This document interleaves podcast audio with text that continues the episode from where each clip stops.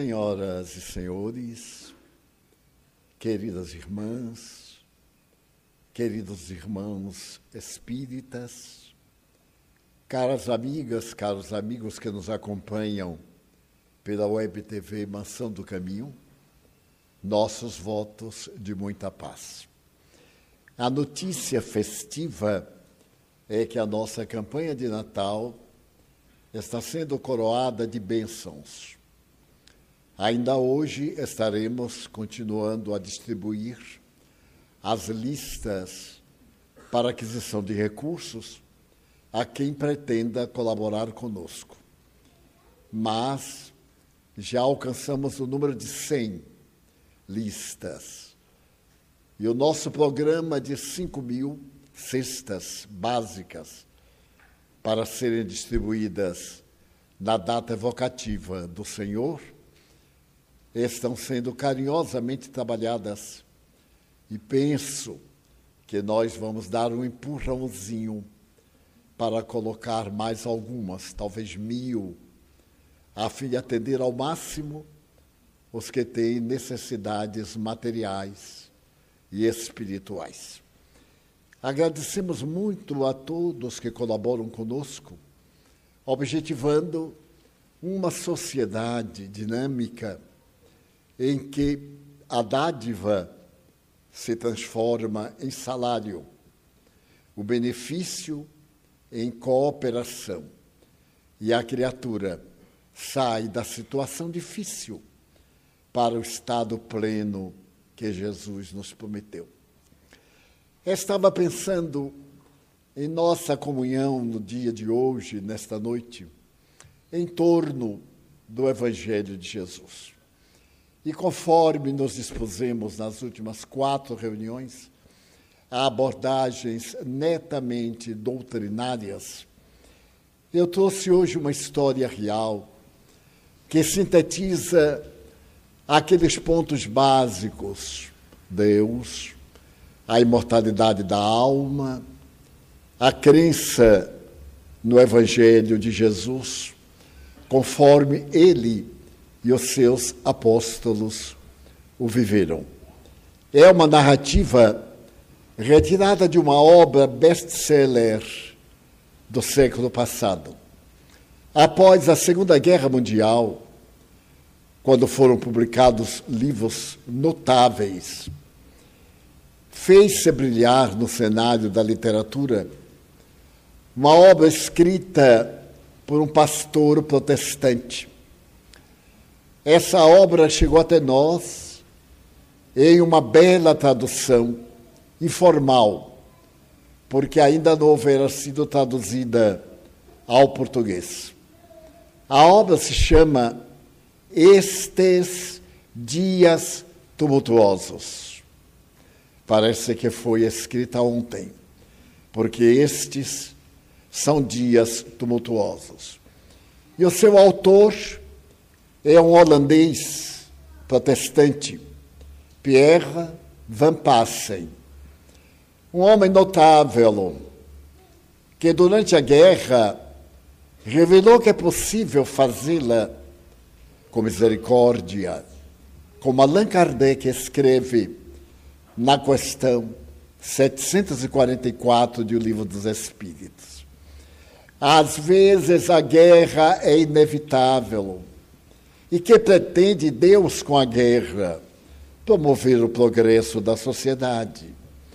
É nesse período que a ciência avança e se nós recordarmos da Segunda Guerra Mundial, os grandes benefícios que temos hoje do átomo, principalmente, e das doutrinas que se derivaram da física quântica, para toda forma de vida no planeta, são inesgotáveis, porque todos trabalharam para vencer a guerra, a paz, e logo depois aplicando em benefício do progresso da sociedade.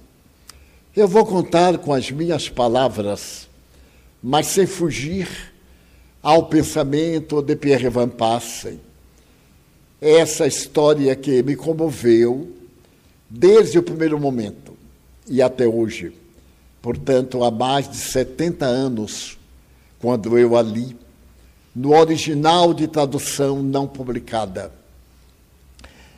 Naquele tempo, Pierre Van Passen residia em Paris, numa das cidades periféricas da chamada banlieue. Ia sempre à igreja para poder atender as pessoas necessitadas. Ele tinha por hábito solicitar aos seus paroquianos roupas, agasalhos, calçados, usados, que ele transformava em benefício daqueles mais necessitados que o buscavam. E sempre ele pegava o último metrô desde a cidade até a porta de entrada do subúrbio. Certa noite, no fim do mês de novembro de 1946, a França ainda se reabilitava do grande golpe, a Europa refazia-se, mas ainda não voltara à normalidade, nem as reconstruções estavam concluídas. E naquela oportunidade, ele havia pegado o metrô, como de sempre, até a terminal. E ao chegar à terminal, era sempre um dos últimos passageiros. O frio era muito grande lá fora. Ele saltou e carregava o embrulho como de hábito, trazendo roupas usadas, para ele higienizar, corrigir e distribuir depois. Começou a caminhar na busca da porta de saída e percebeu algo inusitado. Ele percebeu que estava sendo acompanhado. Era algo muito peculiar. Naqueles dias do pós-guerra, crimes inomináveis aconteceram. Muitos deles provocados pelos soldados que voltaram à pátria com transtornos mentais evidentes, de repente sai de um campo de batalha para uma cidade e tem que permanecer em paz, tem que estar com tranquilidade. E os dramas de consciência nem sempre permitem o furto, o homicídio, o estupro se faziam naturais em toda a Europa e no mundo logo depois da grande carnificina que devorou milhões de pessoas. Ele, sendo um homem religioso muito cauteloso, era pastor protestante, parou um pouco e continuou a jornada. Mas ele percebeu que a pessoa o acompanhava de longe e ocultava-se. Por fim, ele fez uma parada brusca e surpreendeu o acompanhante. Tratava-se de um homem que claudicava da perna direita. Ele tinha um problema, talvez, de paralisia infantil e arrastava a perna, era recurvado, tinha uma corcova na costa e a cabeça bailava naquele monte desfigurado, mas era um rosto infantil dois olhos transparentes, quais os de um cão São Bernardo. Aquela cabeça bamboleante olhou para ele e tentou sorrir. Era um esgar. Ele se deteve olhando e o estranho disse: Doutor, dê-me o embrulho que eu levo para o senhor. Eu lhe farei o favor automaticamente Van Tassen lhe deu o embrulho. Foi andando e ele o acompanhou.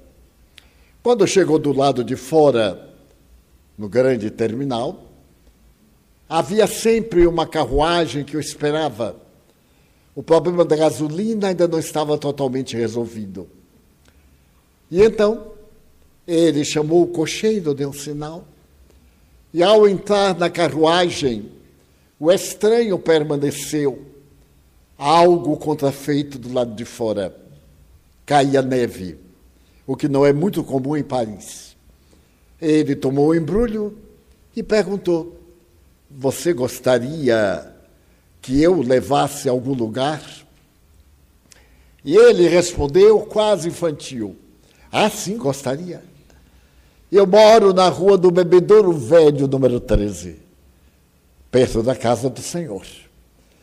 Já que o senhor insiste em ser bom, eu aceito. Ele ficou intrigado. Deu sinal, o estranho subiu, sentou-se, puxou a porta e a carruagem começou a avançar. Havia um silêncio quebrado pelas bátegas e pela neve. De repente, o estranho abaixou-se muito para olhar do vidro de cristal bisotado a torre da igreja. Ele achou estranha aquela atitude.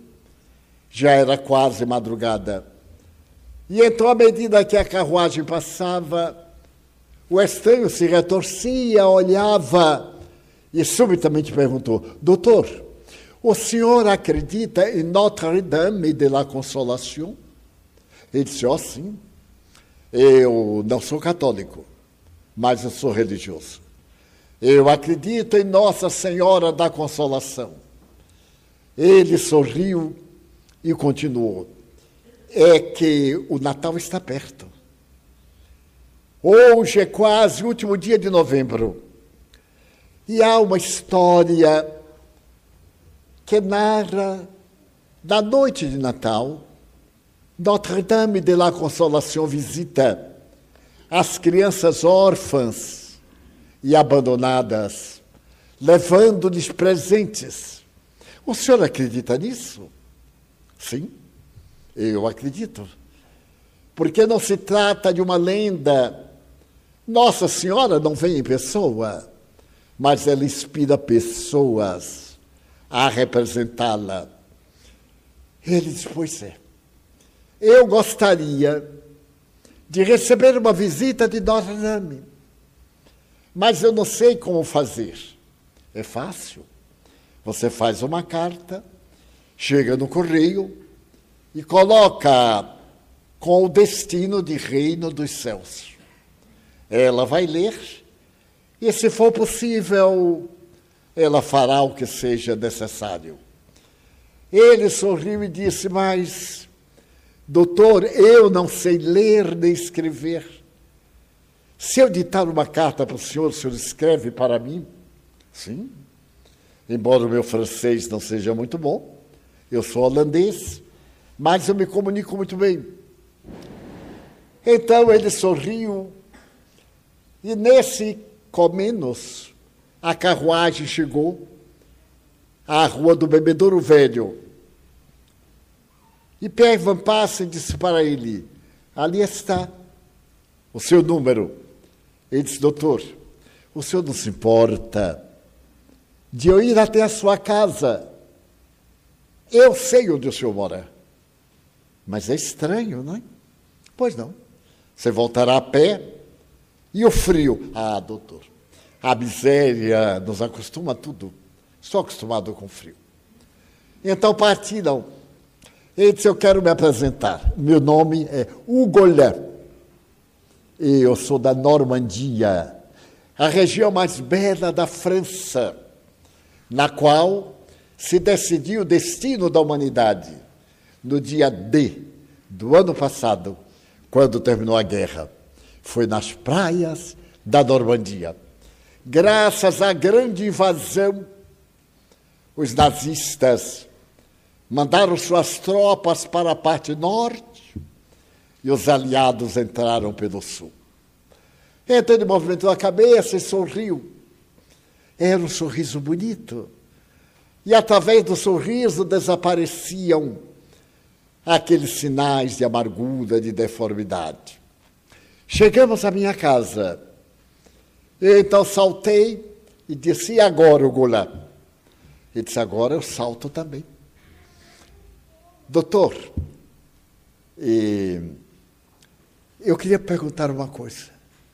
O senhor deixa eu entrar um pouquinho na sua casa? Mas é tarde, é muito tarde, eu sei.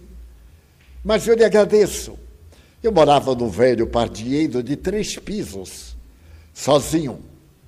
Saltamos, cocheando, carregando o embrulho. Entramos pelo porão, eu acendi a lareira, ele se aqueceu um pouco. Perguntei, o goleiro, você está com fome? Não, senhor. Faz três dias que eu não como, mas eu não estou com fome. Nenhuma. Então você aceitaria um pedaço de pão com queijo? Ah, doutor, já que o senhor insiste, eu aceitaria. Eu preparei um sanduíche, um pedaço de baguete daquele pão longo, coloquei queijo e leite quente. E disse para ele: Eu vou pegar o meu cachimbo e desço. Pode comer, Hugo Ele sentou-se e ficou olhando para o repasto. Quando voltei, ele estava na mesma postura. E eu disse: Hugo você não come? Não, senhor. Eu sou educado. Eu quero esperar pelo Senhor. O senhor não vai comer? Não, Guilherme. Eu sempre faço a ceia em Paris antes de vir para cá. Ele então devorou a baguete, sorveu o leite com o prazer de quem tomava um capitoso vinho de champanhe. Eu então disse gentilmente: aceita uma nova dose? E o doutor insiste, não é? Eu então aceito. E eu dei-lhe uma segunda dose. Ele levantou-se, ficou encostado a uma coluna que eu tenho bem no centro do porão, de frente da lareira, distendeu as mãos e disse: Doutor, posso fazer um pedido? Eu sei que o seu deita muito tarde. Pode, Hugo. Doutor, o senhor pode usar o gramofone, a vitrola da época, o gramofone, e colocar uma música, um disco, a música é nas asas de uma canção. Mas o Goulart, como você sabe que eu tenho esse disco? Ah, doutor, a minha história. Eu moro na rua do Bebedouro Velho, é um bairro italiano. Eu tenho um quarto alugado. Eu não sou mendigo nem um miserável. Eu trabalho para viver. Por exemplo, o senhor não está me fazendo nenhum benefício. Está me pagando eu ter carregado o seu embrulho. Eu sempre faço um favor e espero que a pessoa retribua. Daí, eu sempre chego muito tarde. E o bairro é italiano. O senhor sabe os italianos como são, não é? As mulheres italianas. Elas não permitem que eu me deite cedo. E dizem: sai da nossa frente, monstro, para que nossos filhos não saiam feios como tu. Então eu pago o aluguel. Trabalho, mas durmo pouco. E acho muita graça dessa estupidez achar que a feiura é porque elas contemplam crianças feias, pessoas deformadas. Então eu deito muito tarde, levanto muito cedo, vou para o meu trabalho. Mas agora no inverno, eu não tenho muito cobertor, sabe, doutor? E gostaria de dizer a carta que eu queria pedir para o senhor fazer para Nossa Senhora. Ungula, pode dizer, e amanhã? Eu escrevo a carta no meu escritório. Você faz uma carta muito respeitosa, hein? E diz assim: Senhora, meu nome é Hugo Eu moro na rua do Bebedouro Velho, número 14, segunda porta à direita. Não se engane. Eu quero lhe pedir um par de sapatos para o Natal. Já que a senhora vai comprar o par de sapatos, marrom e branco que é muito bonito. Mas tem um detalhe, doutor. É 40, 41. Pé esquerdo, que a gente trabalha menos, 40. Pé direito, 41. Mas o golo, é, meus pés são assim, são atrapalhados. Então ela tem que comprar dois pares e fazer o casamento. 40, 41, marrom e branco. Pois é, numa dessas noites, eu saí para poder me movimentar e passei aqui pela sua porta. Então me aconteceu algo fascinante. Eu vi e ouvi uma música que saía pelas persianas da janela e chegava até a rua. Então eu fui, voltei. E o senhor repetiu o disco, e repetiu, e repetiu. Ah, doutor, no dia seguinte, eu fui a Paris, a uma casa de música, e disse a uma vendeuse, a uma dessas moças que ali ficam, poderia me dizer que música é esta? E aí eu trauteei a canção. E ela disse: Meu Deus, um Frankenstein com alma de poeta. Essa música chama-se Nas Asas de uma Canção de Liszt. Ele disse: Ah, eu gostaria tanto de ouvi-la. E a vendedora me olhou e disse: Mas você tem vitrola? Não. Vai comprar o disco? Também não. E por que você quer ouvi-la? Porque eu a ouvi e estou embriagado. Ela sorriu, me puxou pela mão, me levou uma cabine lá do fundo, mandou-me sentar, colocou o disco. E eu ouvi uma vez, ouvi duas, ouvi dez. E agora, já que estamos aqui, eu gostaria de ouvir novamente. Eu estava profundamente emocionado. Fumava o cachimbo, e coloquei a música. E a suave melodia tomou conta da minha sala. Me fez recordar a minha história de vida, os meus sofrimentos, as minhas alegrias. E foi assim que eu conheci o Goulart. A partir daí, toda madrugada, quando eu saltava na terminal, ele saía da sombra e dizia: O embrulho, faz favor? E eu lhe dava o embrulho para poder ter que pagar com o lanche lá em casa. E eu comecei a amar o Golem.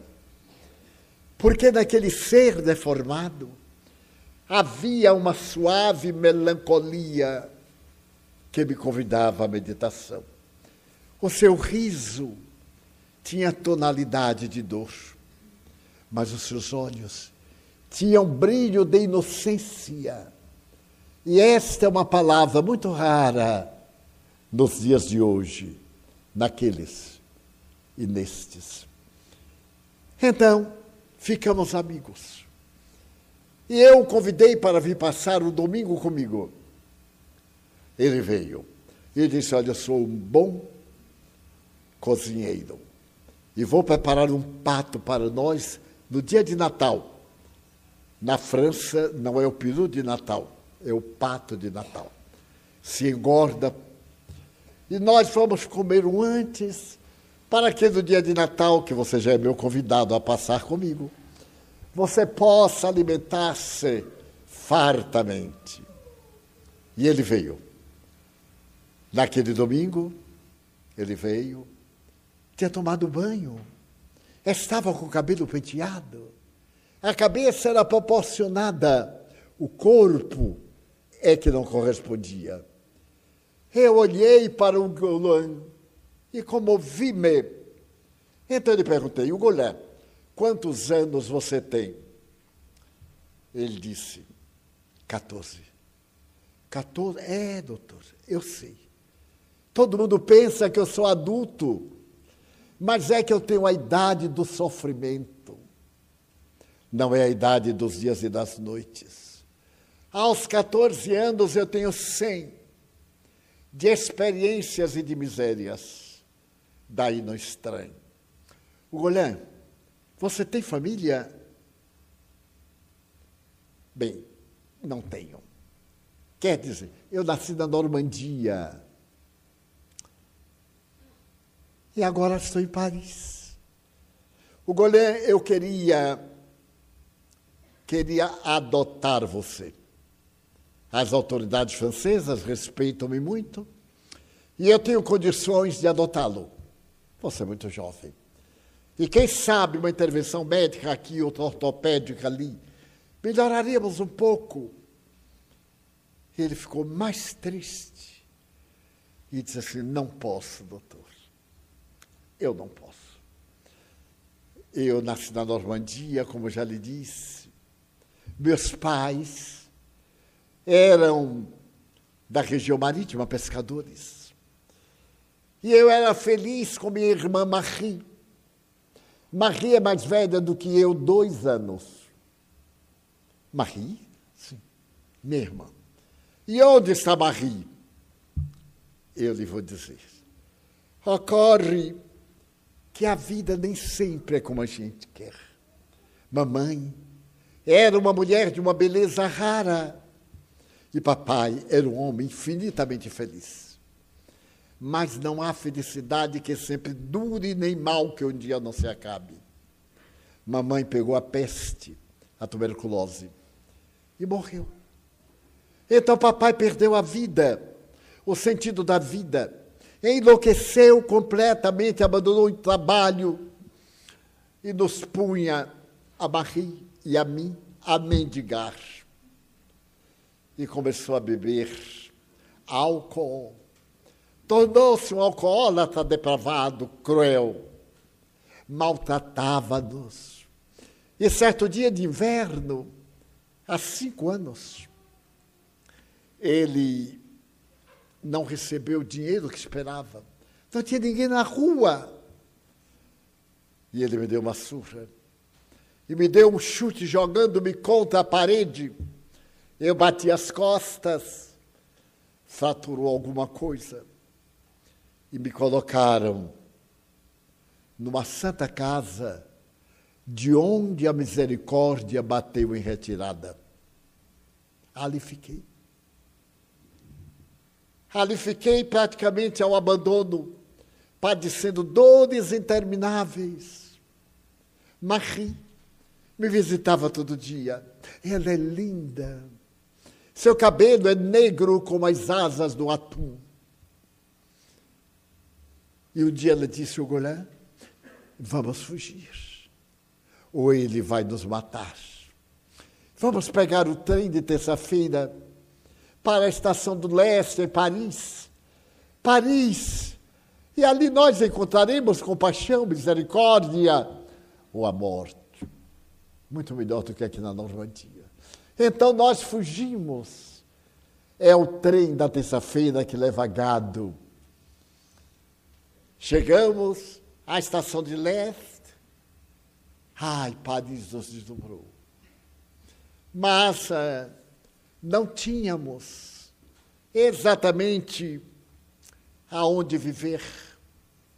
E fomos, fomos morar embaixo de uma das pontes, bem no coração da cidade, da fronte da Samaritana. E eu fui piorando, piorando. Quando Maria estava uma vez na ponte, e passou um homem e perguntou-lhe: Que faz uma menina tão linda aqui? Eu necessito de uma vendedora. Aqui na Praça da Concórdia eu tenho uma joalheria. Gostaria de um emprego? E ele cuidou dela, levou-a, vestiu-a, calçou-a e deu-lhe o salário que fez Marie? Me retirou e me colocou numa clínica ortopédica suíça para as experiências de laboratório. Vestido-me um colete de aço para corrigir a, a coluna. E eu comecei a fazer os exercícios. E todo sábado ela vinha pagar a próxima semana. Isso durou três meses. Mas então ela veio no sábado, que não deveria ter vindo, porque ela entrou desgrenhada, a cabeleira marfanhada, o rosto com marcas, pés descalços, rasgada, gritou: Golã, o Golã, eu sou inocente, o Golã. Ele é o miserável, eu sou inocente. Então vieram dois gendarmes, dois guardas, pegaram-na, arrastaram-na e levaram-na para ser julgada. À tarde, eu estupefacto, a Madre Superiora veio me visitar e disse: Meu filho, sua irmã é inocente. Recebemos aqui a denúncia que ela roubou uma joia. E o seu amo deu queixa à polícia. Como não vai poder mais pagar? Lamento muito, mas você não pode ficar. Só até as 20 horas. Eu sinto muito, porque eu trabalho aqui com minhas irmãs por caridade, por amor. Não ganhamos nada. É uma clínica muito cara. Perdoe-nos. E começou a tirar aquele corpete e deu-me uma vara à guisa de bengala. Eu saí arrastando-me e ela disse: O Golan, a sua irmã não vai ser julgada no fórum. Aqui na França, as causas menores são julgadas no próprio bairro. E eu soube que ela será julgada dentro de um mês. Deu meus dados. E um mês depois, eu estava no tribunal. O juiz era um daqueles homens acostumados com a indignidade humana infelizmente, indigno também. Ele fumava um charuto no tribunal e usava um ardil para distrair as pessoas. Ele colocava um grampo do charuto para segurar a cinza. Então, ao invés de as pessoas ficarem prestando atenção no delito, na defesa, na acusação, ficavam olhando se a cinza caía ou não. Eu estava no tribunal. E foram julgadas umas quatro ou cinco pessoas, todas condenadas. Chegou a vez de Marie.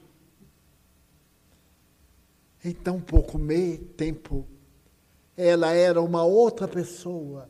Envelhecera, doutor. O rosto sulcado, as marcas, a cabeleira desgrenhada, parecia uma desvairada de La Salpêtrière do hospício. Sentou-se e ele, o debochado, o velho cínico, como a madre disse, ele desejou avançar e ela cortou, ele estava se vingando. É assim que eles fazem. Oferecem e as jovens se iludem. Depois eles mandam para os redutos da prostituição, vendem-nas. O cínico também fumava. Aquilo não era um tribunal de justiça, era uma casa de depravados veio o acusador e fez uma peça depravada, ingrata. Além dos benefícios que o patrão lhe deu, roubou. E se houve aquele murmúrio. E ela nem entendia o que estava se passando. De repente, a defesa era o estudante. Ele pertencia ao Estado. Coitado, não sabia dizer nada. E o juiz disse a punição para esse crime são dois anos na conciergerie. É a prisão de mulheres bem do centro de Paris, no Palácio da Justiça, onde esteve Maria Antonieta. Quando eu vi aquilo, eu me joguei no corredor e saí me arrastando, disse, meritíssimo, Peritíssimo, por favor. Ela é inocente. Veja, veja o cínico e depravado. Ela é inocente. Ele então me olhou, a cinza caiu, porque ele se enfureceu, movimentou a boca e disse: Cala-te, monstro, ou te mandarei para o cárcere também, por desacato a esta corte. Antes tivesse mandado porque eu teria morrido. E estaria livre das penuras dos dois anos em que ela ficou no cárcere. E aguardei embaixo da ponte. Piorei com a umidade, com o inverno, até que descobri essa forma de fazer favor, porque eu não queria ser um mais clochar, um mendigo que enxovalha as ruas de Paris. Então, chegou um dia, eu soube que ela ia ser liberta, passei pelo Louvre e roubei umas flores do jardim e corri até a porta do Palácio da Justiça. Quando então se abriu a porta de bronze e ela saiu. Não era minha irmã, era uma mulher gasta. Estava com um pouco mais de 15 anos, gasta, as olheiras profundas, a palidez. Então eu corri com as flores e disse: Marie, ela me olhou friamente e disse: Marie morreu aí dentro. Você não tem mais irmã. Nós somos dois desgraçados, dois natimortos. O Golhé, nós já nascemos mortos. Não insista, porque não há como. Eu vou apenas respirar até a morte me levar mas ela me amava muito. Ela falava para poder ver-se livre de mim. Porque adiante estava parado um automóvel e um desses vendedores de jovens, um proxeneta, havia negociado a vida dela. Ela entrou no carro, fui correndo atrás e ela desapareceu. O destino era Rive Gauche à parte esquerda do rio Sena, Saint-Michel, onde os turistas adoram. Foi ali.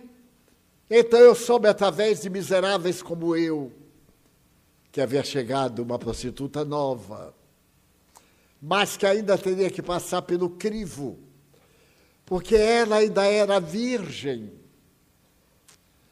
Então, ia ser leiloada ia ficar no hotel. Ah, doutor, no hotel, para ser leiloada. Tudo isso eu descobri com os miseráveis de São Michel. Na noite eu fui. Fiquei na calçada, mandei um recado para ela. E ela apareceu na varanda com Desabier e disse-me: Vai embora. É um cadáver. Vai embora golé. Mas como ir embora? Para onde ir embora? Saí. E ela ficou no hotel. Daquele hotel passou para um menor, para uma pensão. Porque o poço do vício não tem fundo, sempre se desce mais. E a escada da desonra não tem último degrau sempre se cai um pouco mais. Em breve, ela foi para La Rue de Fleur, mas então ela. É, e mora lá, no terceiro andar. Eu não posso. O Golé, ela já tem 16 anos. Eu poderia adotá-la também. Eu não tive filhos, ou melhor, não tenho filhos. Mas a vida também não foi boa comigo, Gula. Eu sou protestante calvinista, holandês. Morava em Amsterdã. Mas sou descendente de judeu. Eu tinha três filhos, um rapaz e duas meninas. Veio a perseguição. E nós fugimos para a Inglaterra a minha religião me conseguiu uma casa nos arredores de Londres, em um parque maravilhoso onde eu vivia. Chegou a guerra. Meu filho tinha 18 anos, foi convocado pelo rei Jorge V. Ele foi convocado. E um dia eu recebi do rei um telegrama. O telegrama dizia: O Reino Unido agradece seu filho ter dado a vida pela Inglaterra. Meu filho morreu na guerra. Daí a pouco dia chegaram as coisas dele e uma carta que ele estava escrevendo na hora que morreu. Ele estava no front da França. E então ele perguntava assim: Papai, você é um homem religioso. Por que, que existe a guerra? Ainda mais uma guerra de cristãos, uns contra os outros. Eu estou no front. A linha marginou. Havia uma fronteira que era a separação da Alemanha com a França. E naqueles dias, a linha marginou era que defendia o país. Chovia um pouco. Papai, todos estamos com medo. Porque ao outro lado estão os alemães, também na fronteira, e eu tenho que matar. Porque se eu não matar, eles me matam. Mas eram meus colegas da universidade. Até alguns meses atrás, éramos colegas. Até que um psicopata se levantou e disse que a Inglaterra era inimiga da Alemanha e mandou meus colegas me matarem. Por que, que nós temos que matar? Por causa de alguns miseráveis que estão no trono, eles não vêm para a guerra, ficam na retaguarda. Para eles a guerra não significa nada. Ah, papai, eu estou orando o Pai Nosso.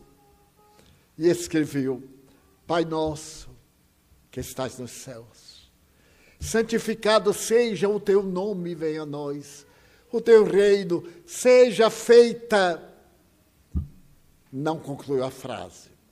Uma bomba caiu perto e o estilhaço da bomba despedaçou-lhe o rosto. Parte do cérebro caiu sobre a carta meu filho morreu. E eu tinha que agradecer a Deus que ele morreu defendendo a segunda pátria. Mas não é tudo, Golã. A guerra continuou lamentável. E na parte final, a Alemanha atirava bombas V2, bombas voadoras, sobre Londres. Bombas feitas por von Braun paradoxal. O maior inimigo dos chamados aliados. Mas os Estados Unidos prenderam-no, levaram-no para a América e o contrataram como físico nuclear. Ele, Oppenheimer, os pais da física quântica. Então, as bombas choviam. E eu voltava para casa pela madrugada, havia estado na igreja trabalhando nas ruas, tirando os escombros para facilitar o movimento, quando eu me joguei no chão e caiu uma bomba V2. A terra tremeu. Quando eu levantei a cabeça, a bomba havia caído em cima de minha casa. E morreram minha mulher e minhas filhas despedaçadas. Então, eu agradeci a Deus. Esperei acabar a guerra e vim trabalhar na França. Então eu trago o coração chagado, igual no seu. Aceite a minha paternidade. Você quer ser meu filho? Ele doutor, depois do Natal. Depois do Natal. Firmamos a nossa festa de Natal. E no dia de Natal, às 10 horas da manhã, eu fui a uma tabacaria comprar fumo para o meu cigarro, meu cachimbo, quando o dono da tabacaria estava fechando as portas. E eu disse, Pierre, que passa? Ele disse, você não soube. Mas soube o quê? Da grande tragédia. Tragédia do amanhecer de Natal. É, doutor. uma tragédia. Hoje é o filiado. Aquele aleijado, aquele coxo, aquele amigo seu, morreu. Mas ele estava bem de saúde. É, mas eu não sei. O abade de La Roudère, da catedral, anunciou que hoje é feriado e que todos nós aqui da Banieda, aqui do bairro, vemos a igreja às três horas para o sepultamento de Ugulã. Foi mais uma punhalada no meu coração. Eu corri, entrei na igreja e lá estava o abade, um homem de 90 anos, magro, o cabelo branco. Ele caminhava na sacristia de um lado para o outro. Eu me aproximei e disse, abade, eu sou o doutor Pierre Van Passe, pastor calvinista. Eu sou amigo de Golan. Eu soube, ele me olhou e disse, o Golan, amigo de Golan. Ele não tinha amigos. Mas eu não podia fazer nada, eu não sei. Pois é, são esses dias tumultuosos. Era quase meia-noite. Eu havia terminado de celebrar a missa do galo do outro lado e atravessei aqui esse parque. Quando eu atravessei, eu vi jovens alegres cantando canções de Natal e fazendo uma roda em torno de um lampião apagado. Com estes ouvidos, acostumados à confissão, eu captei gemidos, olhei e vi um corpo muito branco, amarrado, e os jovens cantavam e chutavam. Eu me aproximei. Era um homem de cabeça riada, com hematomas, equimoses, e eles cantando. Eu tirei os cordões franciscanos da minha cintura e gritei hereges, açoiteios. Eles saíram a gargalhar, fugiram. Eu ajudei o homem a vestir as calças e o paletó. E carreguei-o. Ele não se podia movimentar. A cabeça dele ficou no meu ombro. Depois de alguns minutos, perto de entrarmos na igreja, ele me perguntou: Padre, Jesus nasceu de verdade? Sim, meu filho. Mentira. Tudo é mentira. Tudo isso que aí está é uma diversão. Se ele nasceu e eles pertencem ao seu grupo, por que fazem isto comigo? Que culpa eu tenho de ser deformado? Meu filho, não blasfeme, não estou blasfemando. Só estou perguntando por quê? Porque Deus me fez assim. Meu próprio pai, todos. Eu nunca encontrei senão aqui ou ali um sorriso, uma mão generosa. Por que que me batem, covardes, me amarram em grupo? Porque não sei, meu filho. É a vontade de Deus. Não se atormente. Vai passar. Trouxe-o até aqui e o coloquei naquele divã e disse: durma Amanhã pela manhã, na hora da missa, nós vamos resolver o problema. Ninguém nunca mais irá molestar você. Coloquei travesseiros, cobertor e fui para a casa paroquial e disse: Descanse, o Golã. Ele parecia uma virgem de pedra. Não se moveu. Logo depois, às seis da manhã, eu vim para a missa. Notei que a cama não estava feita, igual a como eu deixei. Ele não estava lá. Ele certamente foi para casa. Mas quando eu estava celebrando a missa das sete horas, e peguei o ostensório para fazer a apresentação, a elevação da hóstia consagrada. Duas crianças entraram correndo e gritaram: Abade, ali no rio tem um homem morto, Abade. E eu larguei Nosso Senhor lá, saí a correr. Quando cheguei, era ele. Não aguentou a vergonha.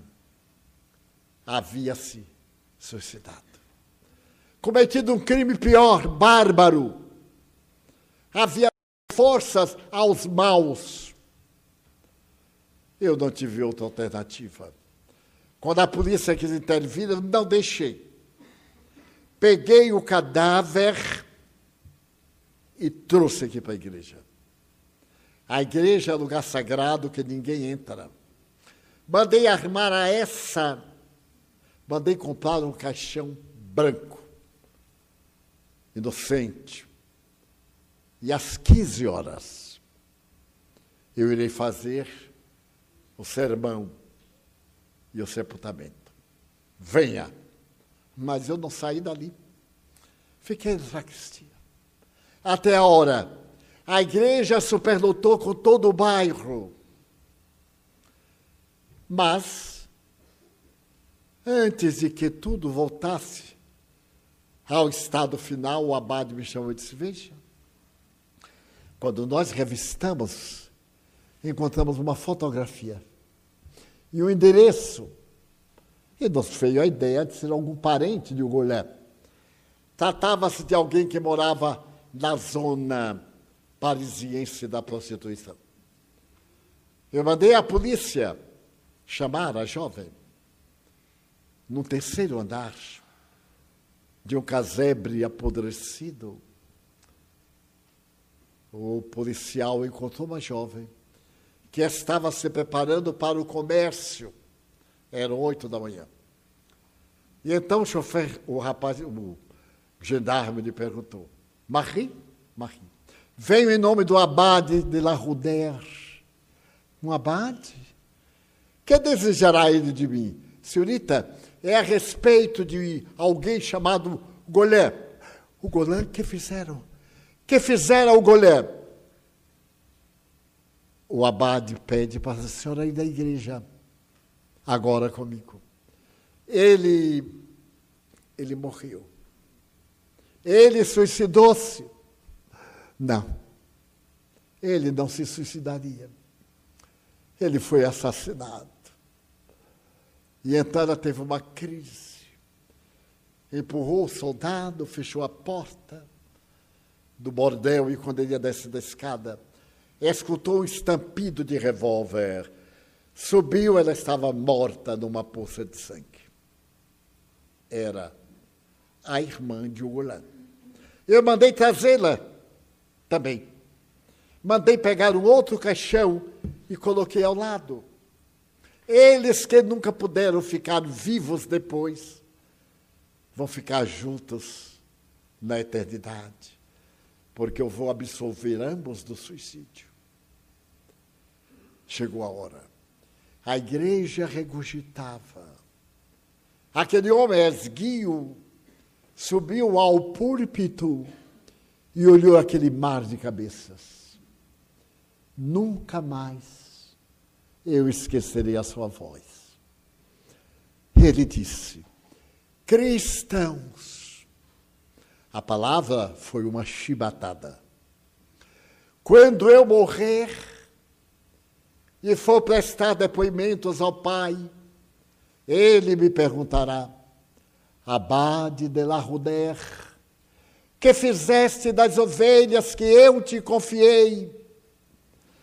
Eu olharei e ficarei mudo.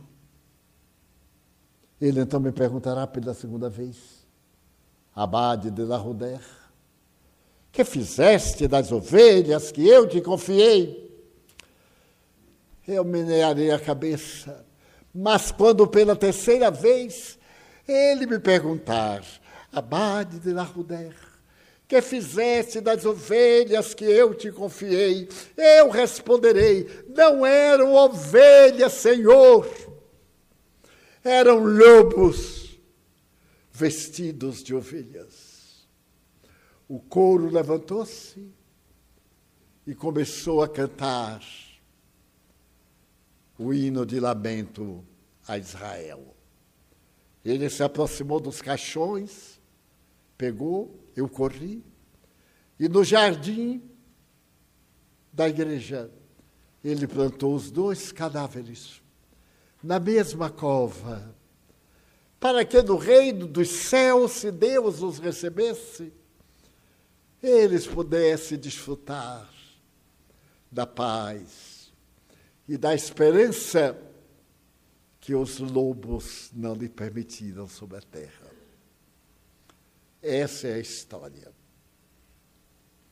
O que me surpreendeu na história são os meus comentários. É que o abade de la Ruder era uma autoridade eclesiástica. Ele aprendeu desde ética a lógica, além das doutrinas que faziam parte do seu ministério. E disse que não sabia por que Deus não teve palavras para confortar aquele jovem de 15 anos quase, ou melhor, de, é, 15 anos. E aquela menina, que em realidade estava com 17. Não sei. Mas como não sei? Se Deus é amor, como pode fazer um monstro? e toda uma tragédia. Pierre Van Passen, cujos sentimentos de nobreza estão previstos, na sua religião não podia dizer por quê.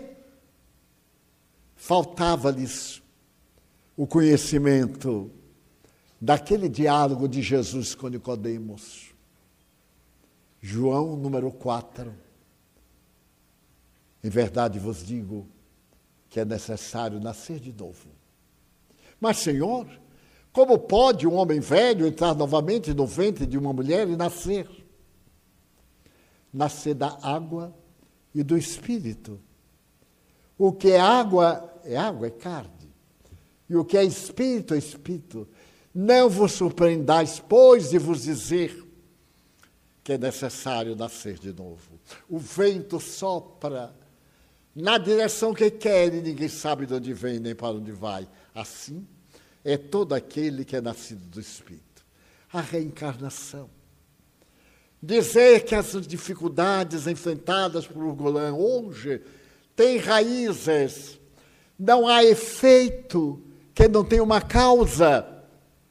Não há efeito inteligente que não venha de uma causa inteligente. Se cai esse teto sobre mim, é o efeito da negligência de quem fez, mas é uma lei que se cumpre dos males infindáveis que eu hei praticado, como aqueles que esbofetearam o Golã, como esses que em nossa sociedade nos furtam, nos roubam, são desonestos, acumulam tesouros que não servem para nada. Há poucos dias, eu recebi uma carta de um dos homens mais ricos do mundo. E vi que o dinheiro dele não vale nada. Vale para estar na tribuna das redes sociais, para o aplauso de mentira, por causa dos dramas que ele traz dentro da alma. Então, o verdadeiro tesouro não é aquele que se acumula, que contabiliza, que os ladrões roubam e que ladrões como roubam, que enferrujam e que perdem o seu valor. São de natureza moral que nós carregamos. É muito difícil entender esta frase de um pensador do século XVII. Benedict Field era um místico que dizia que há a vontade de Deus e a vontade do povo.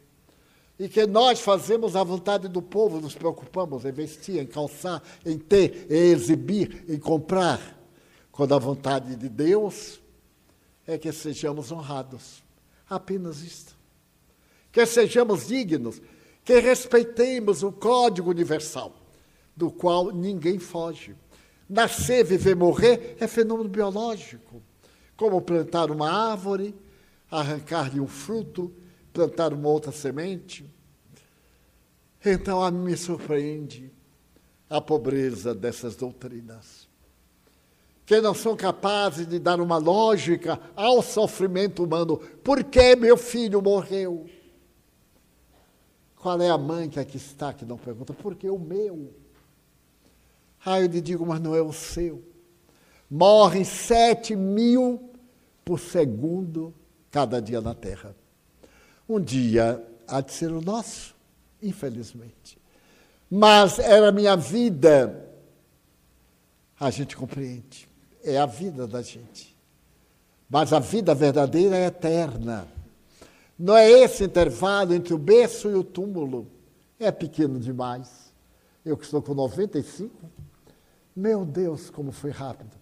Mas quando eu penso que esses 95 são um segundo na eternidade, que as bênçãos são muito mais do que as dores, que o futuro é muito mais abençoado do que o presente, e de que sou eu o escultor do meu futuro, isso dá-me uma alegria inefável.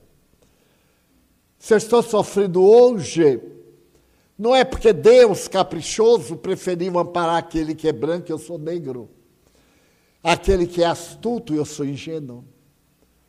Então, eu sei que há uma lei e que Deus nos ama igualmente e nos deu discernimento e conhecimento para saber o que é bom e o que não é. Quem é que não sabe o que é certo e o que é errado? Pessoa diz, eu não sei. Como que não sabe? Tudo que dói é errado. Tudo que leva ao bem íntimo é bom. Allan Kardec já disse aqui mil vezes, perguntou o que é o bem. É tudo aquilo conforme as leis de Deus. Quais são as leis de Deus? As leis de amor. E o mal, o que é o mal? É tudo aquilo ao contrário. Então a pessoa pode ter uma paranoia, uma manifestação de natureza patológica e não discernir nesse estado em que o seu cérebro organiza um outro padrão de vida. Mas fora isso, todos sabemos quando estamos certos, quando estamos errados. E se temos dúvidas, podemos recorrer à oração falar com Deus. Deus é Pai. Não é um monstro insensível, não é uma pessoa. São leis universais de amor. Dizer, Senhor, eis-me aqui. Sou teu filho. Apiada-te de mim. Então, avizinhando-se o Natal, eu me lembrei de Hugo porque tive a ocasião de vê-lo muitas vezes, desde que li o livro dele até esse momento. Ver Marie também. A nós nos cabe, pois, ser felizes. Não ceder ao impulso do mal. Não deixar ninguém nos tirar do sério, como costumamos dizer. Então, se a pessoa provoca a gente dá uma risada, mas é de provar que ele não está dando o menor valor. E para o perseguidor não pode haver nada pior do que ele se afastar e saber que é inútil, que não nos faz falta. Quem nos abandona é que é infeliz, não é o abandonado. Porque o abandonado continua amando, sofrendo. Mas quem foi, semeia. E nunca os pais divinos nos abandonam nas tempestades terrestres. Para concluir, orar um pouco mais.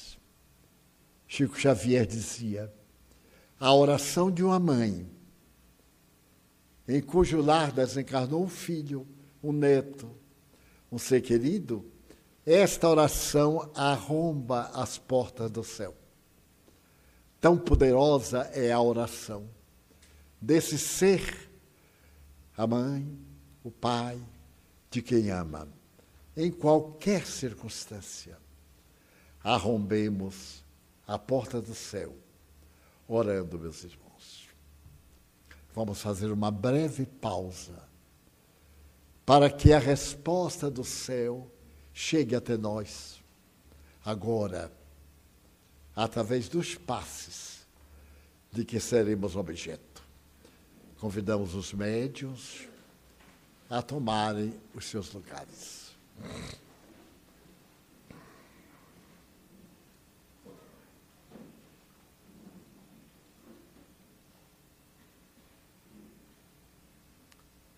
Quando apareceste a Saulo,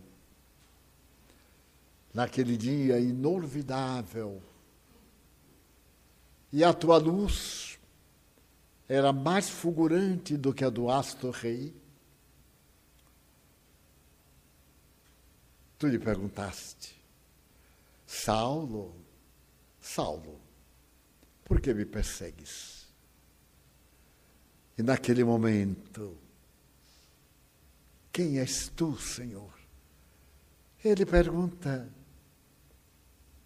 e tu respondeste: Eu sou Jesus, aquele a quem persegues.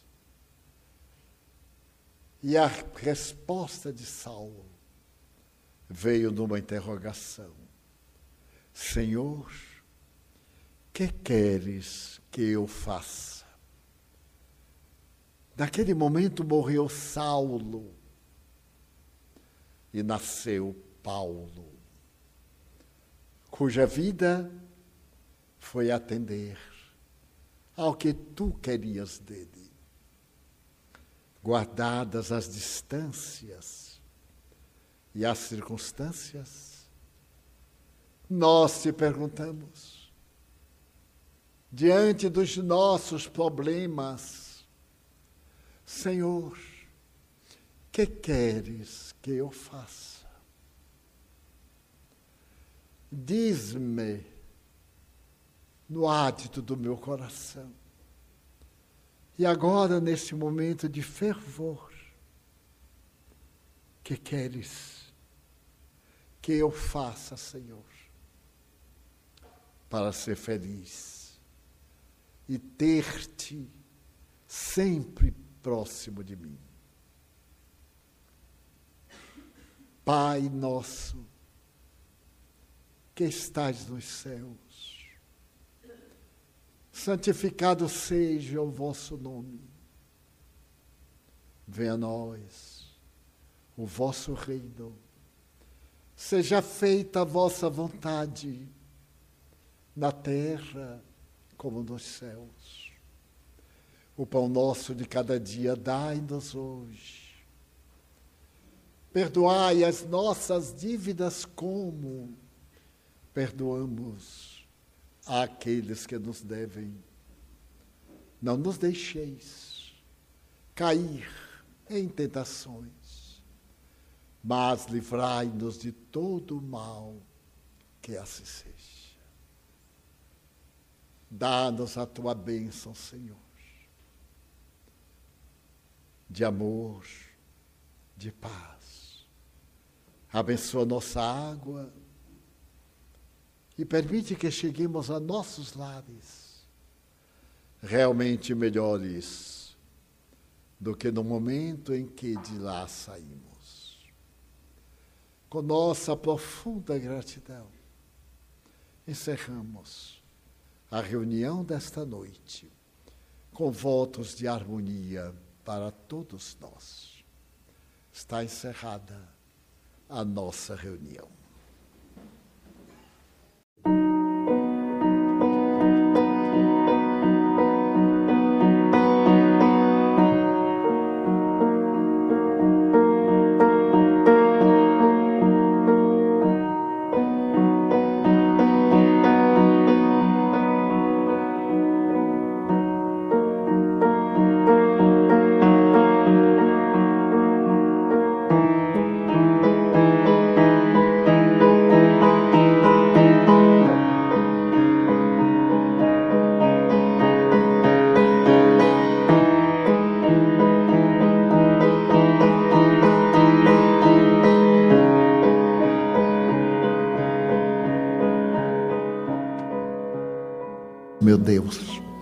Eu quero dizer-te que eu amo a vida, que para mim é bela e é consentida.